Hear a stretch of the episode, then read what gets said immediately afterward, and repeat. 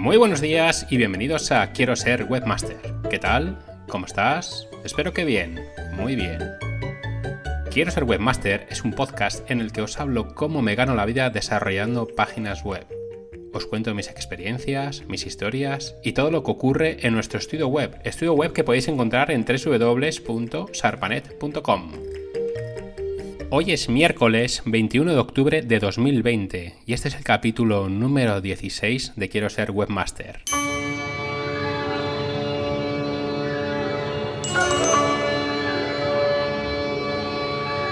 Tal día como hoy, en 1964, la portada del periódico ABC fue dedicada a Félix Rodríguez de la Fuente había ganado las Jornadas Internacionales de la Cetrería, hecho que según él le cambiaría la vida y que influiría enormemente en su decisión de dedicar su vida a la divulgación y protección de la naturaleza en una España aún no concienciada con el cuidado del medio ambiente. Desde entonces han pasado 56 años y creo que aún hoy seguimos igual o peor, sin conciencia ecológica. Empresas que siguen vertiendo residuos tóxicos al aire, a los ríos y a los mares, Gobiernos que no se preocupan por el cambio climático ni la contaminación de sus industrias. Personas que simplemente no reciclan. Dicen que no es su trabajo. Reciclad, por favor, aunque sea porque las generaciones venideras tengan un mundo menos tóxico. Bueno, pues otra semana más, otro miércoles más, ya van 16 capítulos. Muchísimas gracias por escucharme cada semana, es un placer, de verdad que sí. Gracias, muchísimas gracias. Bueno, en el estudio parece que la calma de las dos semanas anteriores fue un espejismo. Hemos vuelto otra vez a la, actividad frenética.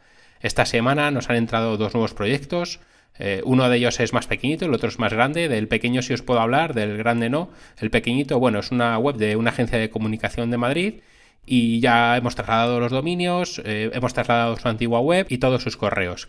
Que por cierto, este es un tema que es siempre muy desagradable, el tener que pedir el traslado del dominio, y el alojamiento web a empresas colegas del mismo sector, pues bueno, no, no es una situación agradable. Hay que dejar claro que en nuestro caso es siempre el cliente quien toma la decisión de pasar esos servicios con nosotros. Y esto es algo que suele molestar a la empresa que deja.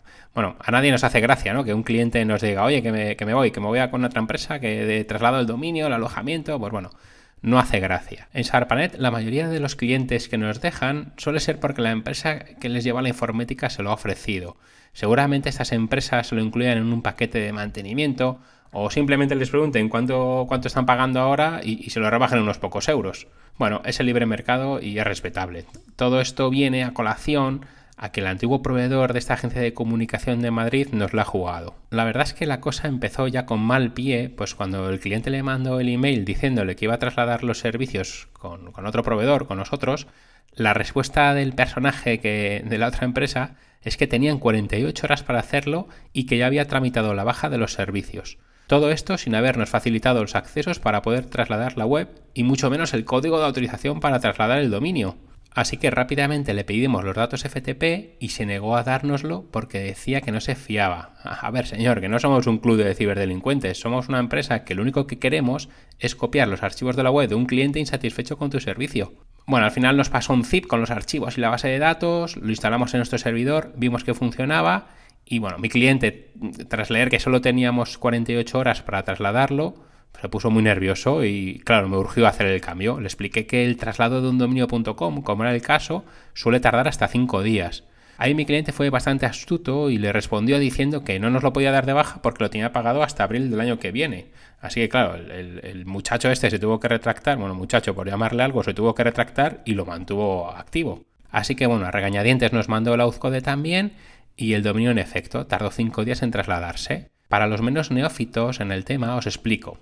El dominio es el nombre.com o .es. Bueno, como puede ser sarpanet.com, pepita.es o juanita.org. Y el alojamiento web o, en inglés, que también se dice hosting, es un espacio de un servidor web donde podemos publicar nuestro web y tener nuestros correos electrónicos necesariamente no tiene por qué estar el dominio en la misma empresa que el alojamiento web. Es decir, tú puedes tener el dominio registrado en una empresa de Filipinas y que esté configurado para que utilice un servidor ubicado en Argentina, por ejemplo. El, caso es que tras completarse el traslado del dominio, pasados esos cinco días, el dominio seguía apuntando al antiguo servidor, que es lo normal, que siga apuntando al antiguo servidor y que siga funcionando la web y los correos como siempre. Pues nada, lo que hizo el personaje este, lo que hizo fue en cuanto se enteró que, lo, que estaba trasladado el dominio, dio de baja el alojamiento, lo que provocó que mi cliente se quedara sin web y sin correo electrónico de repente. Cuando trasladamos un dominio de una empresa a la nuestra, previamente lo copiamos todo, copiamos la web y los correos. Y una vez que está trasladado con nosotros el dominio, pasadas unas horas o como mucho uno o dos días, hacemos el cambio de servidor. Y ya os digo, en este caso el antiguo proveedor, en cuanto recibió el aviso de que el dominio estaba trasladado, dio de baja el alojamiento. Es una jugada súper fea y más cuando afecta a colegas del sector. Ahí demuestra que tiene, bueno, que no tiene profesionalidad, que es una profesionalidad nula. Pero bueno, fuimos rápidos y cambiamos la configuración del dominio para que apuntara rápidamente a nuestro servidor y en una media horita más o menos ya estaba todo funcionando de nuevo. Pero claro, después el cliente tuvo que reconfigurar el email en todos los gestores de correo, en los móviles, a toda velocidad, y la verdad es que no ha sido una situación agradable, porque esto se supone que se tiene que hacer poquito a poco, relajados, eh, sabiendo que todo funciona bien. Y bueno, también otro problema es que yo le había dicho al cliente, que siempre lo digo, que el traslado del dominio es muy liviano, muy tranquilo, y en este caso no fue así, pues bueno, porque este señor, pues nada, no ha sido ni noble ni profesional. Tenemos otro caso similar en marcha. Otro cliente nuevo, cabreado con su proveedor actual porque tarda en contestar las sus peticiones. Cuando hablo de que tarda, os hablo de dos o tres semanas en contestar a un email. Así que bueno, ha decidido pasarse con nosotros. En este caso, como la vez anterior, lo primero que pedimos son siempre los datos FTP para poder copiar la web y ponerla en nuestro servidor. Después pasamos todos los correos electrónicos que tengan y finalmente trasladamos el dominio. Pues bien, en este caso llevamos casi un mes para que la empresa nos facilite solamente las claves FTP. El contacto que nos ha pasado el cliente es un email y por fin, cuando nos contesta, nos dice que él no lleva este tema, que es su compañera. Le pedimos que le diga a su compañera que nos los envíe. Nos contesta la semana siguiente diciendo que su compañera se ha ido de vacaciones y que vuelve el miércoles 21, es decir, hoy. Le ruego que le haga llegar la petición. Pues bien, ahora son las 11 y 34 de la mañana y aún no nos ha enviado nada.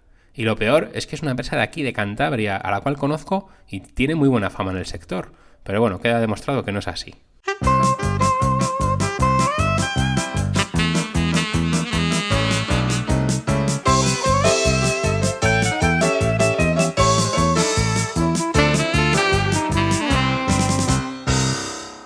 Caso gordo que tuvimos hace un par de años, eh, de nuevo otro cliente cabreado por el caso omiso que le hacía su proveedor web y cuando se lo hacía le metía unos palos de órdago. recuerdo que un cambio de imagen le cobró 150 euros. Así que contactó con nosotros para trasladarlo todo con nosotros.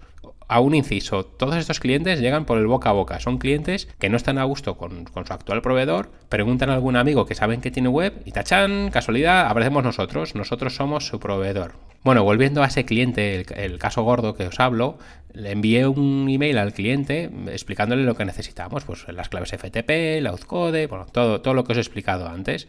Y pasados unos días me reenvié el email de esta empresa de diseño web en la que decía que la web era de su propiedad, o sea, propiedad de la empresa de diseño web, que era una web en alquiler y que no se podía trasladar. El cliente, como era lógico, no sabía nada de esto. La web la miré, bueno, ya la había visto antes, era una tienda virtual eh, que habían hecho en WooCommerce y el cliente había pagado unos 2.500 euros por su desarrollo. Pero increíblemente la web no era suya, era de esa empresa. El cliente lo flipó, es que le, le tenían cogido por, bueno, por donde ya sabéis, pero sacó su orgullo y me dijo, Pablo, lo vamos a trasladar y tú me vas a hacer una tienda virtual nueva.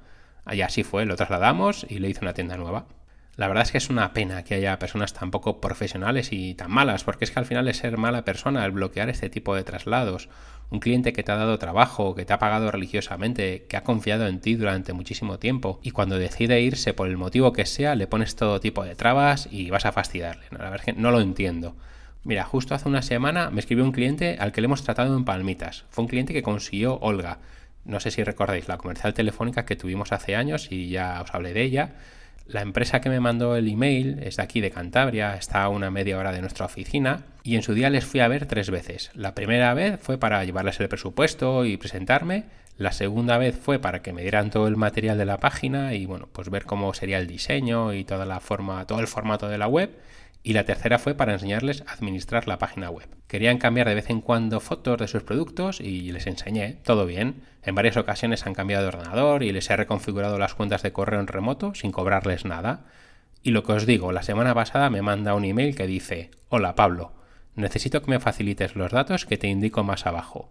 Vamos a cambiarnos al servidor de la empresa que nos lleva todo el tema informático. Un abrazo y gracias por todo.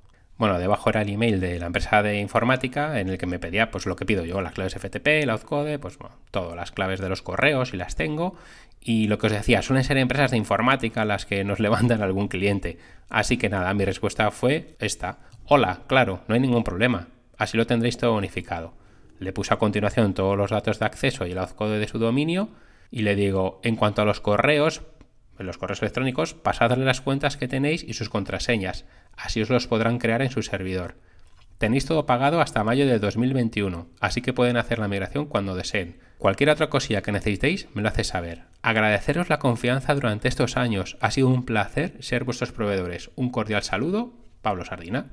A ver, aunque en el email vaya de buenazo, admito que me duele. Pero bueno, a ver, ¿qué le voy a decir? ¿Que, ¿Que, yo les quiero más? Es que esto es como cuando te deja una novia, no hay nada que hacer todo lo que intentes va a ser en vano o va a retrasar una muerte anunciada. Es, que además tengo experiencia, cuando un cliente se quiere ir, se va. Luego puede pasar que ha pasado, que se va, que está insatisfecho y vuelve. Bueno, perfecto. A ver, si esto te lo hace la novia, pues ya la cosa cambia, ¿no? Pero bueno, eso es harina de otro costal. Yo siempre con los clientes, pues lo único que puedo estar es agradecido por su confianza durante todos estos años. Este cliente ha estado unos 4 o 5 años o 6, la verdad es que no, no, recuerdo muy bien cuántos, pero un montón. ¿Que me he portado bien con ellos? Pues claro, es que es mi trabajo. Lo que me temo es que la empresa de informática que se va a llevar el dominio sepa de WordPress lo mismo que yo de termodinámica nuclear. No les harán las actualizaciones de seguridad de WordPress, no les, no les actualizarán los plugins, bueno, en general toda la atención que hay que prestar a una web hecha en WordPress. Y vamos, el hackeo de la web será lo que menos les pueda pasar. Venga, voy a lo que os dije que os contaría hoy, y es cómo conseguimos clientes en Sarpanet.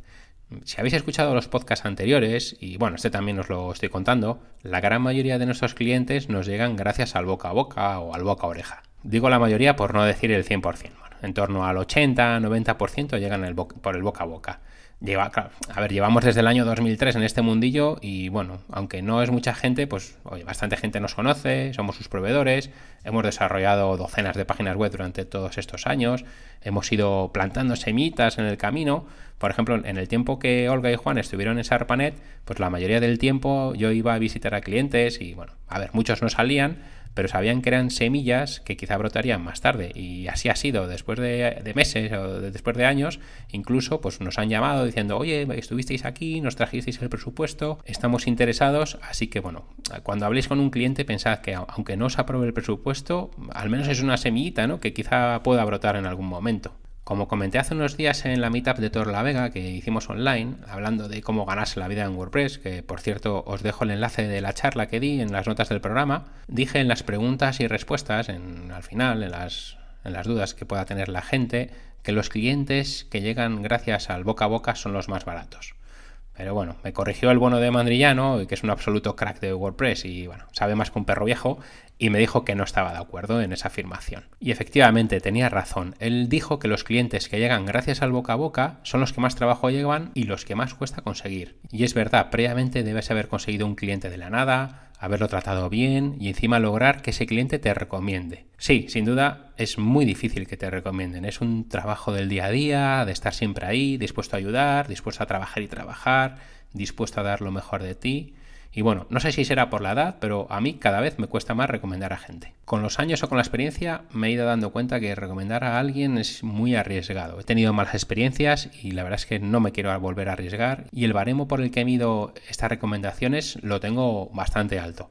No recomiendo a cualquiera. Debe ser alguien que me haya demostrado su profesionalidad en varias ocasiones. Que no sea un engañabobos y que cobre lo que tenga que cobrar, pero que sea muy bueno en el trabajo y sobre todo cumplidor. Y encontrar esto hoy en día es tremendamente difícil. La gente se asombra cuando alguien es serio y cumplidor. La gente se asombra si va a comprar y el señor de la tienda es amable y sonríe se, asombran si vas a un restaurante y, el camarero es bueno, es un profesional. Tristemente no es habitual asombrarse. La vara que tenemos de medir está muy baja y muchas veces nos conformamos con trabajos mediocres. Nos conformamos con ir a un hotel en el que el trato es peor que malo. Nos conformamos con que el conductor del autobús nos abra la puerta y ni siquiera nos dé los buenos días. Pensamos que él está únicamente ahí para conducir. No sé, quizá vaya en el ADN de nuestros compatriotas el tratar de hacer lo mínimo. ¿Cuántos conocidos tengo que van al trabajo, no a trabajar? Y encima se jactan de ello. Qué poca gente realmente profesional conozco.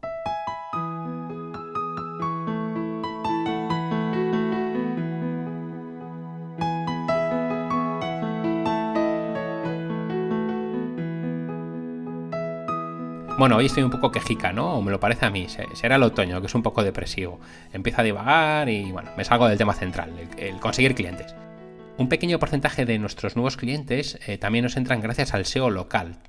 tenemos muy bien optimizada la ficha de Google My Business y aparecemos con búsquedas muy interesantes relacionadas con nuestro negocio en la zona de Torlavega y, bueno, y alrededores. Así que cada mes entran varias peticiones de presupuestos y bueno, suele caer alguno. Y básicamente estas dos son las formas que tenemos de conseguir clientes. Al principio, cuando los primeros años, pues sí, llamábamos a empresas, ofrecíamos nuestros servicios, el hacerles una página web y funcionaba. El sistema era sencillo, era bueno, pues el que os conté cuando lo que hacía Olga, ¿no? Que era llamar a la empresa, ofrecerles el presupuesto por hacerles la web, enviárselo y llamarles pasados unos días. Es una forma un poco agresiva, pero bueno, cuando empiezas es la más efectiva y la verdad es que sin duda es la que recomiendo. Sobre todo, lo que hacíamos nosotros es llamar a empresas que no tenían página web por aquí de no robar clientes a otros compañeros de, empresas como la nuestra. Pero seguramente si empezáramos hoy tendríamos que llamar a empresas con web, seguro. En este caso, la recomendación es llamar a empresas que tengan una web anticuada, que las hay y muchas. Empresas que pasan de la web y la sensación que dan es de una empresa en ruina. Si el nuevo cliente que conseguimos no tiene web, mi recomendación es facilitarle el desarrollo de la web lo máximo posible. Hablo de, los textos e imágenes. A ver, también del diseño, por supuesto pero en muchas ocasiones estos clientes no saben ni siquiera qué poner en su página web. Por ello os recomiendo que les desarrolléis prácticamente toda la web, textos, imágenes y por supuesto lo que os digo, el diseño. Mirad qué tipo de web tienen la competencia, qué textos tienen, de qué hablan y haced cosas similares, sin copiar, claro. Y le presentáis la web casi completada. Esto le va a ayudar mogollón al cliente para que se haga una idea de cómo será su web y le servirá también pues, para basarse y a partir de ahí hacer unos pequeños cambios. En fin, resumiendo, no es nada fácil conseguir clientes, eh, sobre todo al principio. Mira, justo esta mañana fui a la óptica. Bueno, fui porque los cristales de mis gafas misteriosamente se han empezado a saltar. El caso es que al lado de nuestro estudio han abierto una nueva tienda esta semana, pues el, lunes o el martes, ayer o antes de ayer, a de ser. Y es una frutería, también venden pan y legumbres, bueno, alubias, garbanzos, ya sabéis. La verdad es que todo lo que se veía desde fuera tenía muy buena pinta. Bueno, el caso es que pasé por delante y había dos dependientes. tenían pinta de ser el marido y la mujer y bueno, se me quedaron mirando como un perrito cuando te mira con cara de pena y dentro no había ningún cliente. Cuando volví, pasada media hora más o menos, seguían prácticamente en la misma postura y, y vamos, seguramente no habría entrado nadie. La verdad es que me dio pena. Pensé en el enorme esfuerzo que habrán hecho para prepararlo todo, las horas que no habrán dormido con los nervios, en que habrán tenido que ir a comprar todos esos productos a Merca Santander o bueno, al, proveedor que tengan, la inversión que habrán hecho, el alquiler que están pagando, los autónomos, el IBI, la luz, bueno, todos esos gastos y esa inversión enorme que tienen para quedarse mirando a la gente que pasa. Sentí lo que decimos aquí, penuca. Pensé en que seguramente ni siquiera se habrían hecho un perfil de Facebook ni de Instagram, por supuesto, pues bueno, para subir las fotos ¿no? de los productos que tenían. Podrían haber hecho una campaña en estas redes previa a la apertura, ofreciendo algún tipo de descuento, avisando de que van a abrir, de una nueva tienda. Y por supuesto me pregunté si tendrían página web. Apostaría a mi coche a que no la tienen. Una web con tienda virtual donde los clientes cercanos y lejanos puedan hacer la compra, una compra que puedo hacer yo y pasar mañana a recogerlo al local y no tener que ir a pedírselo allí. Con los tiempos que corren no apetece estar con desconocidos en un lugar cerrado. Pensé que al menos podrían haber buzoneado la zona informando de la nueva apertura, pero no. Estaban en el mostrador mirando con pena a ver quién pasaba por delante. Bueno, no me quiero deprimir más con el panorama, así que nada, hasta aquí el podcast de hoy. La semana que viene os contaré algo que me gustaría haberos contado hoy, pero bueno, por tiempo veo que no me va a dar tiempo, valga la redundancia, y es cómo tratamos a los clientes en Sarpanet. Así que nada, ya sabéis, mientras tanto podéis dejarme comentarios del podcast en iBox, en iTunes, también podéis darle a recomendarme en iTunes, darle a me gusta en iBox, eh, a seguirme en Spotify y bueno, todas estas cosillas que ya sabéis que me ayudan muchísimo. Muchísimas gracias como siempre por estar ahí, disfrutad del día, de la semana y como siempre, cuidaos mucho.